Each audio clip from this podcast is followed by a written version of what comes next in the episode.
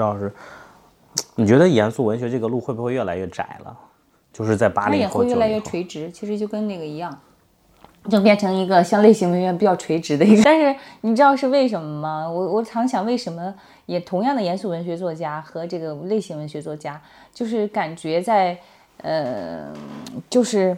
嗯，就是主流的声音里头，肯定是严肃文学作家是会更强一些，因为因为因因为还是主流的人来说，年纪还话语权还掌握在现在这波的年龄人身上，五六十代、五六十年代的这种啊，五十年代、六十年代人，那慢慢的随着小孩子长大，他其实慢会会有一些他小时候读的文学就不一样了，知道吗？就是他小时候，你像你有我们小时候读金庸，金庸后来呢，他。是吧？也地位也很高了，嗯嗯，对吧？他真的是他他他有大情怀，他有家家国情怀，他里边有中国传统文化，那其实还是他能沉淀下来，会改变你的一些编书路径。因为一个出版社不可能是为现在或者以前的人编书，一定要是给未来的人编书啊。嗯，你要要你要是没有你失去了年轻的读者，你就没有未来了。所以你这么多年，对啊，我是一定要往前，我们要要要要更往前。我们其实已经比正在发生的文学现象已经是稍微，我们是是稍微稍微晚那么一小步了，对？晚那么一步了，对不对？嗯，但是你属于有前瞻性的人嘛？你自己的人物性格呢？就是你这个人是我觉得我是个比较好奇的，好奇心比较强的人。嗯，就是我是我是双子座，但是我我我也不太我也不太懂星座和人的性格，但是我我是觉得可能是就是我觉得好的作家也是这样的。嗯这是你的第一份工作吗？这是我的第一份工作。到现在，也不算吧，我应该是在大学毕业的时候，我去贵州支教过一年啊、那时候拿着中国地图看，然后呢，就是我们有五个人，就是五个的五个其四个其他四个都是男孩儿，然后都是男生，然后我们大学毕业之后要去那个要呃大学毕业。的时候去一个团中央的一个扶贫支教团，其实我们可以可以去，我们真的拿着中国地图，我们要到最穷的地方去，真的，而且觉得觉得感觉有点那个情怀那个劲儿吧，反正就去了去了贵州，我们在那儿待了，我在那儿待了一年。哎，你是哪年生人？方便问吗？我是我是七七年的，还好哎，就是也没有觉得，就还是我以为会会有一个我意想不到的年龄，但是还好哎，就是还是很年轻的状态。年轻的状态，我也觉得很年轻。就是你一直处于这种，就是因为你的好奇心，你的所有的东西，但是你完了之后支教回来就进了人民人文社，支教我就读了三读了两年的研究生，在人人民大学读了两年，然后就进了嗯进了人文社来做。那我先进的时候，我当时我记得我的一个老师推荐我来人文社，他就说呢，哎呀，这个呃，当然可以去做记者，然后我也很想做记者。我小时候就就人大的新闻系也很好，虽然我是中文系啊，就是当时是上的中文系，但是很想很想将来是做做一个新闻记者，而且社会调查记者，那个时候的那个理想，嗯，呃，也去了几个。嗯报纸当时可能也还有一些工作的选择吧，嗯，但是我的老师跟我说哈，说这个做出版是个越老越值钱。我说怎么像越老越值钱的行业？他说，他说做出版是个越老越值钱的行业，所以我就，哎呀，这个我我导师也是说，你这个很多的书你做报纸刷刷做完了之后写完了之后就翻过去了，可能做书会更更持久一些。那现在有感觉觉得越老越值钱了吗？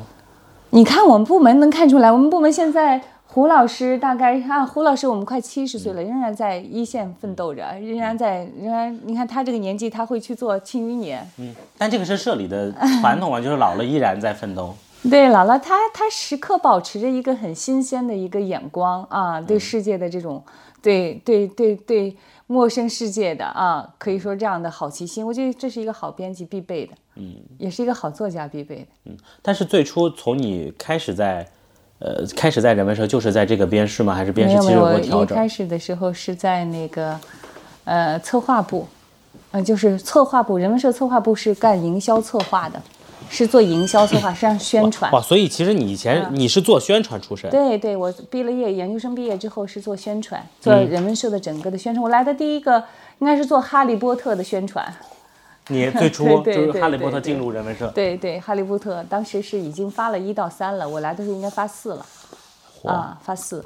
那当时也感受到了《哈利波特》刚进入中国的时候那那种啊那个那个初期的那个状态啊，大家排队晚上就就是彻夜的排队，在那个西单西单图书大厦。然后当时我们也请了请了呃，就是办了一个办了一个首发式啊，办的首发也请明星啊来来主持，何炅来主持的啊。但那个就是，其实你那算一下，你在人文社应该多少年了？二十年。在人文社呀，在人文社应该是从零三年到现在吧。嗯嗯，是。沙发换了，我才发现，是吧？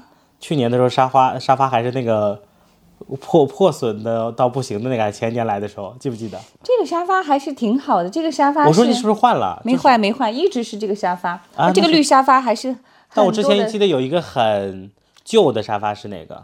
嗯，一个粉很，你可能记得继承别人的房间了啊。我记得来你来你办公室有一个旧沙发，就是这个。他他他外套是个很旧的，但是很惊奇 很惊喜的时候，把那个 把那个老的，就是手工做的那个以前那个杂的那种外沙发套扔掉之后，里面是个特别简洁的一个，颜色很漂亮的一个内胆的一个沙发。算是一个很惜物的人，就好像这老老物件满满的，对对的。我们同事都说，哎呀，人家都是以以旧换新，你是以修以新换旧，看到旧的东西就把新的扔了。嗯，你是个喜欢这些旧物的人。对，我觉得这些东西它是有，你看我这个柜子，啊柜子的话真的是上面最早的时候还是通俗读物出版社，你看它仍仍然还是，仍然还是这个原来的那名是吗？对，繁体字。建国初期繁繁体字应该是五几年的柜子，就这我的我的房 我的这个办公室里头都是从走廊里头大家扔掉一些凳子。哦，你再把它弄回来，我把我把它捡回来。啊。嗯，有的时候是我们对面的那个人民出版社的走的时候，有些旧家具啊，都是但我觉得都是五十年代的家具啊啊六十年代家具是你练就的这个原因是什么？是本身自己有这个？我觉得比新的家具感觉这些东西它是多了什么？怎么说呢？这就是人文社在这个楼里头七十七十年了啊，七十年了。我希望它是一个原先在这儿的状态啊，你能在这儿感觉是，嗯，你也嗯，时光停滞当然是一部分哈，但是在在这里面，你想想这些东西是很多的。我还有一个故事，真的是我们的那个呃，有一次我还是在策划部的时候，我在走廊上捡到一个椅子，那个椅子呢。是，就是就是那种弹簧的皮革的椅子啊，也就就就这样的一个木头椅子。那你知道翻过翻过后面后面用铜牌打的字，写的谁的名字吗？谁？风雪峰。然后我们我们社长的名字，当时放的放在就是就是大家很随意的放走廊里头，也没有人去看哈。哎，我说当时就赶紧跟我们说，跟我们领导说，大家都很惊讶，就是你就把那个椅子就收藏起来了。其实就这，我是我我房间里最多的这个椅子，就是真是冯冯我们冯雪峰，呃冯社长，我最最早社长他们用过的那些那批家具，嗯，你觉得在里面这这是有传承的，嗯，你用这东西有传承，就跟在这儿的做书一样，包括跟这些老编辑啊，人们社的一些老编辑来。来那个来接触，我一来的时候是最早的时候是跟着，呃嗯，很很多时候，呃，跟一些各个部门，因为我在一个一个营销一个宣传部门，要跟各个部门打交道。嗯，其实各个部门的老师其实跟你跟那个营销有宣传意识的啊，一些一些编辑，通常他的书都都会做做出很多畅销书来嘛。嗯嗯。所以当时还是跟一些人文社比较优秀的编辑啊，都打交道比较多啊。我觉得他们身上，你上手编第一本书是什么？英格力士。哪年那是？那零四年。啊，当时是嗯，对对对对，是王刚老师的《英格力士》啊。当时他是甲，他是甲方乙方天下无贼的编剧嘛。嗯。嗯，应该是九八年在人文社当时出了《月亮背面》啊，《月亮背面》的是冯小刚应该拍了那个电视剧。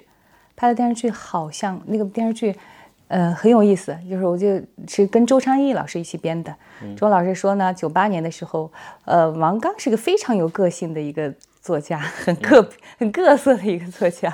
当然，他之前那个是，呃，写了写了那个就是《月亮背面》之后呢，他《月亮背面》改成了冯小刚改成电视剧，但是没有上映，没有没有上映嘛。嗯嗯嗯嗯，但但是这个之前大家都去看他的剧，都说哎王刚你要火了，你真的要火了。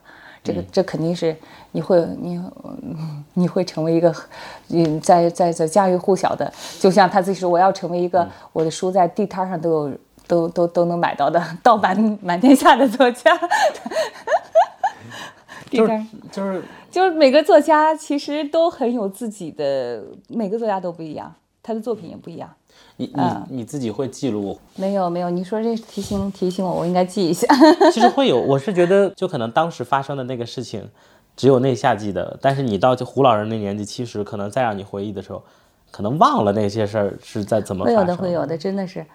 我觉得我好像做什么事情就是很很自然的那种往前走的状态哈，没有说特意的我要我要记什么。但是有些书是这样的，我我我哪天这个整理，我们要评职称，嗯嗯嗯，评职称的，我上一次评职称，我记得我整理一下说，哇塞，我怎么我已经编了这么多书了，会有这种感觉。现在有多少本了？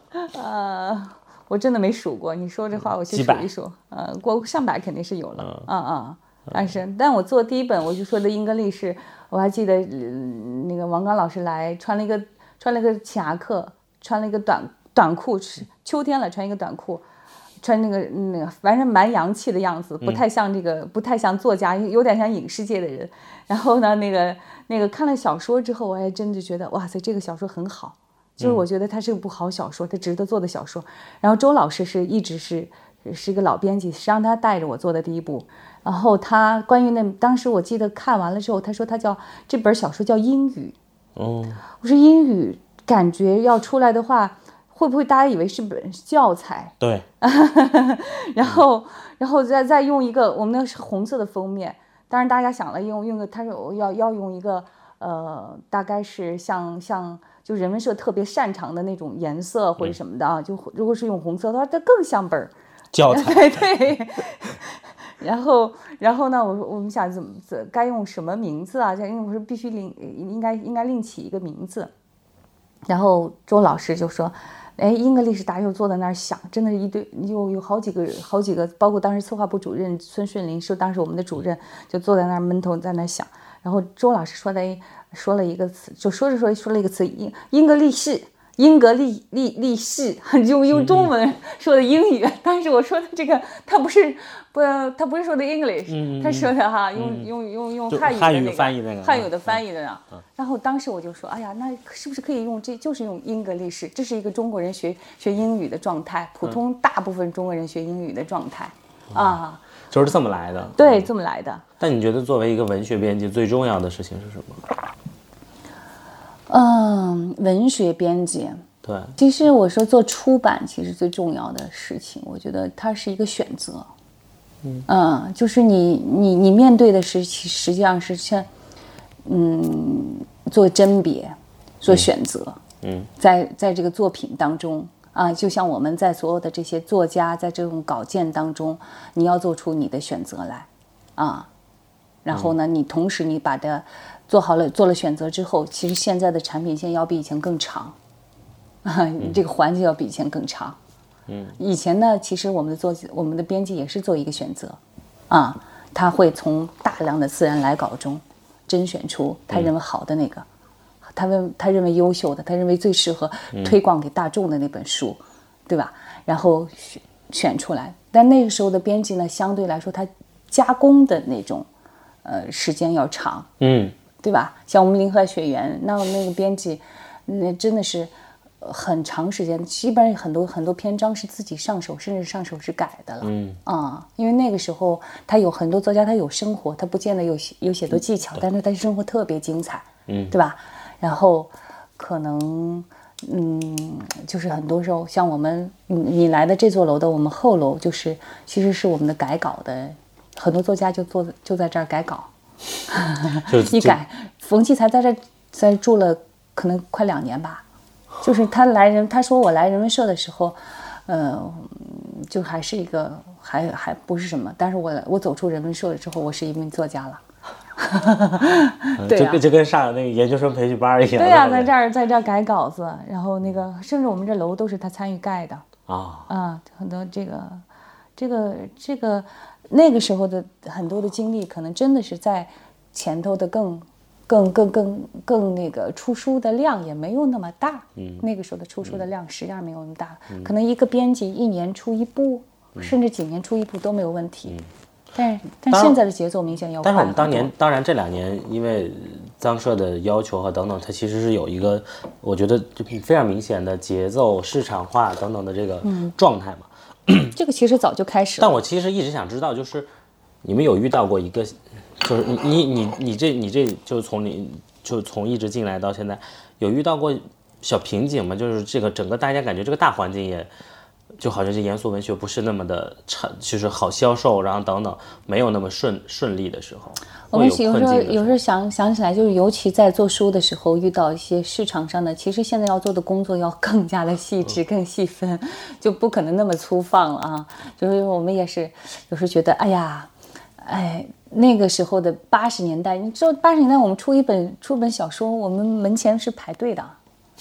排队，大大家 大家是买不到的。那时候闹书荒的时候，一本书出来的时候，全就抢购的。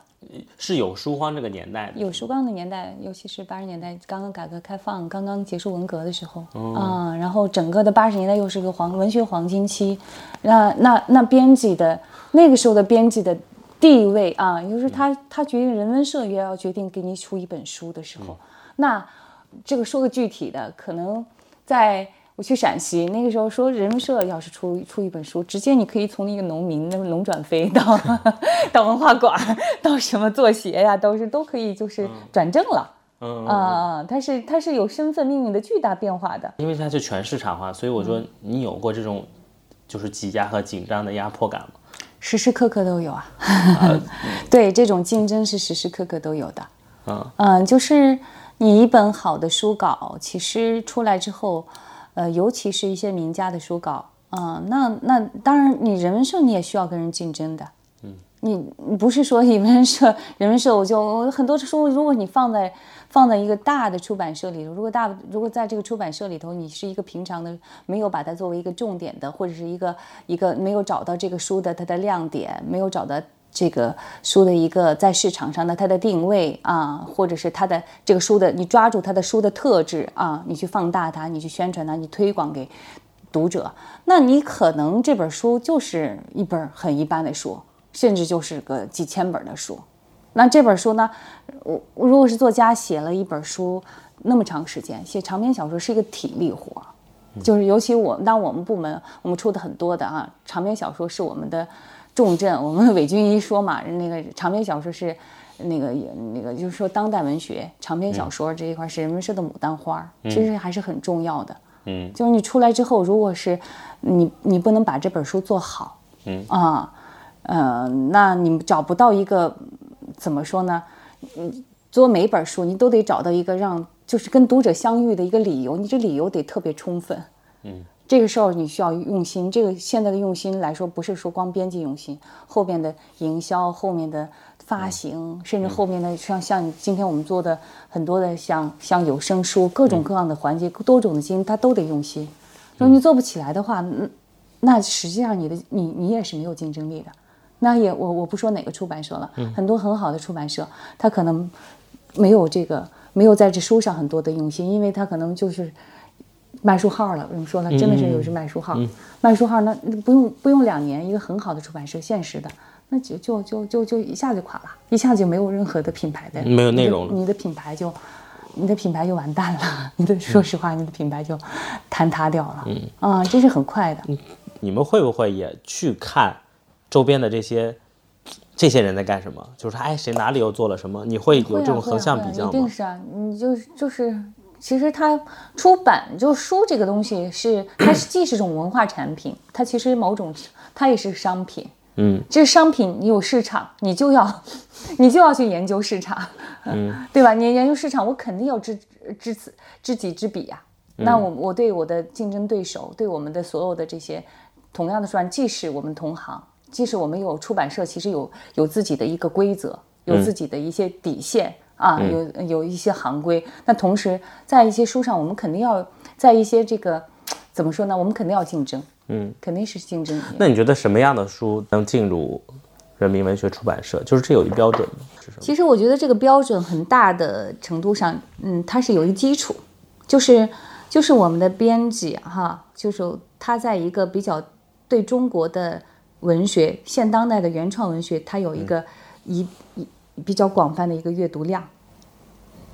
然后呢，它有一个标准，就是说我我我拿到了新稿子，其实有时候我们也来稿，我们翻，我们大概翻翻啊，就是整个的翻翻，其实就对这个稿子就有一个大体的认识了。当然有些，呃，如果是开头上要整个的全部看下来啊，然后它有些有些稿子，它可能会有一些改进的这方式，但是其实一部好一部一部作品拿到手里头，每个作每个作家每个每个编辑看完了之后，其实就是就会有这是个好稿子，还是还是他觉得不能出的稿子，其实心里大概就有一个谱了。但这个时候可能我们还有一个，嗯，我们有三审制度，还是会有复审。你有时候拿不准的，会在会会会会会有复审在看，或者整个的我们会有一个讨论，所以营销这件事情在人文社其实一直是有的。一直是有的。呃，但您怎么看？还是会有变化？就是那个作者也不是纯六零后、七零后，也是会把就其实每代编辑他都会有自己关注的一些作家群啊，所以说我觉得一个出版社它还是，呃，编辑的年龄结构是很重要的。啊，嗯，就是，毕竟，比如说我们会看一些，嗯，我们上一辈的这种作品，但是可能他们更多的编辑，他们跟他是一起成长的。嗯嗯嗯。其实编辑跟作家某种程度上，他是一起成长，某是陪伴的。嗯，我们像我们也有六零后的编辑，他他的他的作者很多也是六零后的，相对主主体来说是六零后的，因为大家有有共同语言，而且说的很多的经历经验很多是相同的。啊，他更做一本书来说是更长久的一个陪伴，对吧？我有时候约一本约本稿子，可能是好几十、好几怎么说呢？约一本稿子，有的时候等十年啊，等十十年以上都是有的。嗯，你最长的一篇稿子都是多长时间？十几年吧。我因为莫言老师那个，嗯嗯，晚熟的人，这就现在出来是晚熟的人。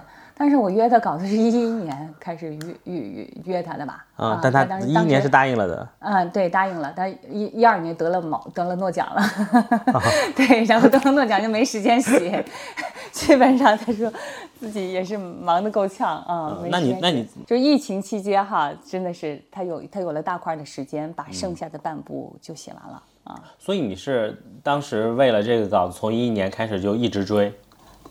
一直其实跟他跟他的女儿跟莫言老师保持着嗯联系啊联系，当时是跟莫言老师说，哎呀说我现在没有新的东西啊，当时他这出了文集，他有文集，他是没写新的东西啊，然后他说等新等有新的东西吧，我说那好我们等着呗，嗯。啊真的是一一年到现在不是十年了吗？我们但是我们是 九年之后出来的，是。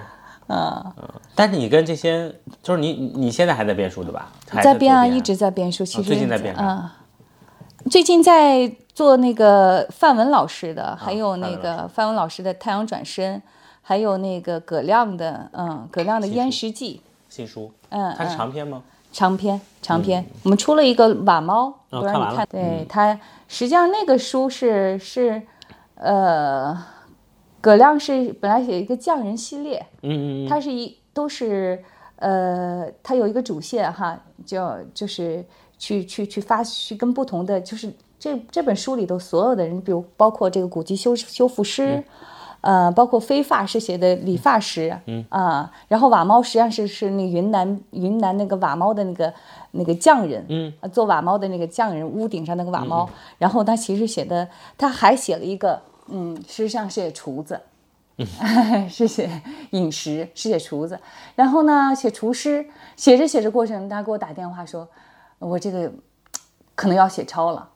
我本来是中篇，它四个故事组成一本书，其实原先是这样想。但是这个写写厨师的这个，他就写超了。写超的时候，我说你你你你放开来写，写了放开来写，你怎么想想怎么写，把你把你想写的完全的表达出来。然后咱们再来看怎么办。然后呢，他真的一写写写完了这个，写完了之后，之后下半是是实际上是写的香港，它是是香港发生的一个故事。但香港发生的故事，当时我说他，我说我很关心里边他这个里边那个师傅的故事，嗯，他的前世今生，然后呢，然后他又把里边的师傅的故事说，我说你你把能能不能再写一个上上部上阙下阙，这样的话，整个的这个故事就很整个的粤粤港粤港的饮食的这样的一个脉络，其实就完全就就就就呈现了，通过两两代厨师的这样的一个命运啊，他的一个一个一个一个传承啊流转的这样的一个命运，然后把它表达出来，哎，真的是上面写的很顺，嗯，然后也很写整写出来，它是一个很很圆浑的东西。嗯。啊，可能明年会出出版，这真的是一下子可能近三十万字了，这是一个中篇。我中式生活的人，比方我爱看《白雪乌鸦》，我就觉得，因为我看了那采访，那个人，喜欢比较偏重有有历史感的一些，我喜欢有生活气的嗯有文对章。历。史中的细节，人之常情。我我是觉得，我是觉得像那个迟子健老师写那，因为他你看他其实特温柔一人啊，嗯他还写出来那就是写那市井泼妇那些人的，哇，我说的这感觉，我说跟他完全是两个样儿，就这感觉，就是所以我就觉得我不觉得有陈陈，老师温柔耿直，嗯，但也是还是很直接的对他非常他他有东北人的那种性格，就是那种冰天雪地里长出来又纯的又又其实其实也还是性格很直直直爽。他的几本书也是你出的吧？对对对对嗯，你会喜欢他哪本书？啊，那额尔古啊，古纳河右岸，然后我我出的是《候鸟的勇敢》，嗯，还有最近的《烟火漫卷》，对，啊，去年出的《烟火漫卷》。嗯，但是呃，你手上过了几个毛奖作家了？那很多了，但你会有这种嗯期许吗？或者什么？就是说啊，哇，我谁又会，谁可能冲咱们冲一下，什么是可以的，咱们努力一下，你会有这种期许吗？就是那这个是一直我来的时候，老编辑谈的最多的时候，看了一个好作，那这是会获毛奖的，都会有这种的。看了之后，这这个预言有的时候通常都是会很准的。真的啊，对对，啊你要碰到一个好作品，这个不得毛奖太就可惜了就就是天理不容的，或者是之类的，这个一定能得能得毛奖啊！嗯这个你其实我觉得你到了一定底气，其实得奖是啊顺其自然对，顺其自然的啊。但李二老师那个书不是在你这儿？也是在我们部门的啊是部门的嗯刘志老师做的，还有徐怀忠老师，你写的很年轻态。啊，一个一个八零后的八零后的。一个老作一个作家，对吧？一个老作家写的，他写的战争文学，嗯，真的是他年轻时候年那个年轻态，就是我觉得好的作家真的是身上，其实我一会儿看莫言老师身上也也也是，就是他虽然在一定的年年龄上了，但他身身身体里有总觉得一直住着一个孩子，这不是荣格说的那个心理学上住着一个孩子啊，他真的是这个孩子是是这就是他总能用一个很新奇的那个眼眼光去看世界，嗯，就是他他他有陌生感，在他那儿他他会对未知的世界充满好奇，就这个是很重要的，因为其实你不管是哪个作家哪个人，其实大家的经验其实非常有限，你你能你认识的人，你的生活的圈子，对不对？嗯，他他不可能的那么的宽广。但是好的作家就可能就是能在有限的这经验中中能把这个发掘的特别的特别的充分。那你觉得这些人他们有一个相同的特质的话，你觉得是什么？就我刚才说的，这个就是其中的一个特点。他对世界有好好奇心。一个好的作家，我经常开，我们会开一些那个，有时候会有研讨会啊，作家们在一起来讨论讨论讨论一些，就是大家聊天儿啊。嗯，你能看到这些好的作家，就是如果是有一个圈圈外的人，或者有一个其他行业的人过来来讲一些讲一些事情，好的作家两眼一定是发亮的。嗯，就是他对未知的这种世界的那种探寻啊、对他是有好奇心的。这个好奇心是对作家来说，如果啥啥，你那些事儿我都知道了，我都知道了，没有什么没有什么可可说的，那你没得可写了，对吧？就是总觉得自己是过来人的这种心态，是写不出好东西来的。嗯，但他是哪怕对一个自己很熟悉的一个一个一个行行行业领域，他仍然有好好奇心啊。然后对对不同的人群和自己不一样的人，或者和自己有一样和自己一样差不多的人，他都能够嗯有这种探寻的精神。我觉得这个是对于作家来说特别重要的。他的生活，就是说，你说接地气，你说要要有生活，对吧？艺术来源于生活，这个生活哪来的？那有有的人就能发现这个生活，有的人发现不了。嗯，对，到一定程度，尤其是嗯，有些作家，有些有些成为名人之后，他可能的心态和你的地位变化之后，心态都会产生很大的变化。嗯，那能够，咱有句说的很俗话，就是说初心。你能不能回到这个初心？啊，你还是不有没有对这个对这个世界的好奇心？对一个创作的人来说，啊，特别重要。那你你觉得你自己保持了那个初心吗？就是你从进社开始，其实是就赵平这个人是没有怎么变过的。嗯，还是会有会有些变化的吧，会有一些变化。其实你在面对很多的事情，面对很多的人，包括我们接触的作家。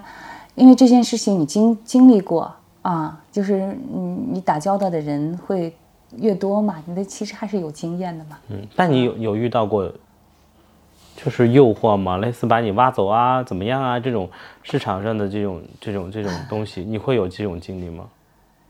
就是不同的行业，有的时候也想，哎，别的行业会是什么样子的？是不是？对。嗯，去别的行业会是。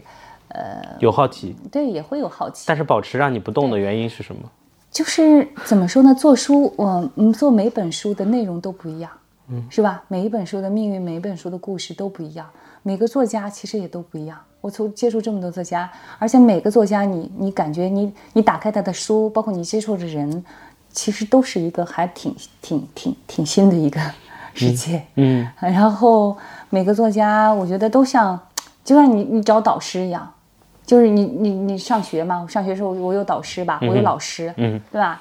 你可能在每个你接触的每个每一本书，它可能涉及的领域也会不太一样。那每天还是一个充满新奇的，有点有点像记者。其实记者有时候采访他，他是他是不断有新知的，对不对？不断去接触不同的人，所以我当时也是很愿意去做记者。但是但是其实就是其实我们的这个做书呢。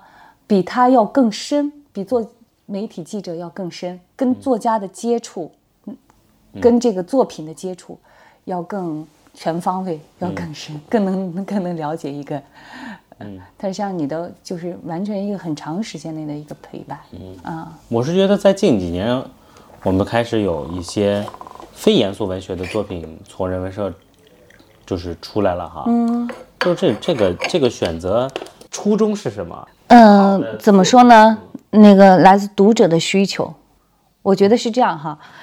呃，我记得最早的时候，其实人文社，呃，我们做了《哈利波特》，我用我我我可以说上班时候做的第做的头几份的这个 营销工作，就是有《哈利波特》的营销。其实《哈利波特》是是西方的奇幻的作品，对吧？其实我们本土原创的这种奇幻作品，我们是没有出过的，没有触及的。嗯。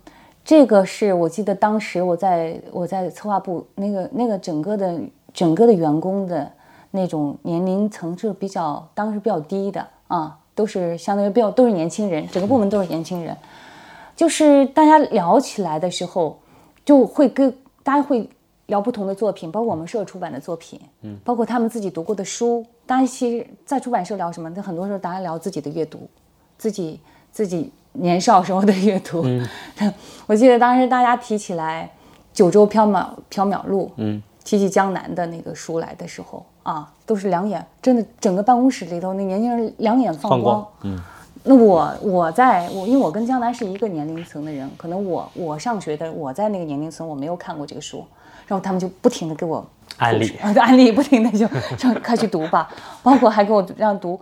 读读那个大刘的《三体》啊，都是这波的，就是年轻人，就是比我可能嗯再再小小几岁的年轻人，他们来来推荐，嗯，推荐我去看。我就记得他们那两眼放光的时候，我一定要找来看。哇塞，这个这个这个这是什么样的好书，能让他们能有这样的一个状态？嗯，就是找来看，的确，我觉得他的他的他的怎么说呢？文字的表达的水平。啊，包括它是有文学的质地的，它是类型文学，它是写故事，但是那种那种那种感情的投入，我觉得，嗯，是有文学是有文学品质的一部分一一些类型文学，嗯。啊，然后呢，嗯，在整个的这个嗯，就这类的最早的，其实最早的网络文学，还是一批当时是是是源于其实是写好了再放到网上了，跟现在网文实际上是两种的创作状态，嗯嗯嗯嗯对吧？他写比较完整的创作出来，然后在网上，所以而嗯，且他只是那个什么发布途径发布的途径是在网上，其实他他的它的整个的创作的嗯模式，还是还是一种创传统的创作模式。当然，我不是说传统的创创作模式就比某种其他的创创作模式要好、要高级，就是不同的一个社会阶段的一个形态吧。网文它因为是网文，现在随时创作、随时阅读，它可能受读者的这种这个这个怎么说呢？更受制于读者的需求。啊，那个时候其实它的完整性上，包括它的长短上，它作为一本书，它更它更要呈现的是一本书，就是一部是一部作品，这个长度和和整个的完整度是适合出版的。嗯对，所以说当时我们看到了一个书之后，就去在应该是在一一年吧，就我们就就就去找到江南，江南还在还在南三环的一个小那个那个他的公司当时也没有那么大，那时候那时候那个大 IP 还没有开始，对那种追逐资本追逐大大 IP 的时代还没有开始。嗯，然后呢，我们找到江南，江南也很惊讶，说人民文学出版社来找我，然后就这个这个这个这个合作就很顺当，就很顺当。但你怎么看？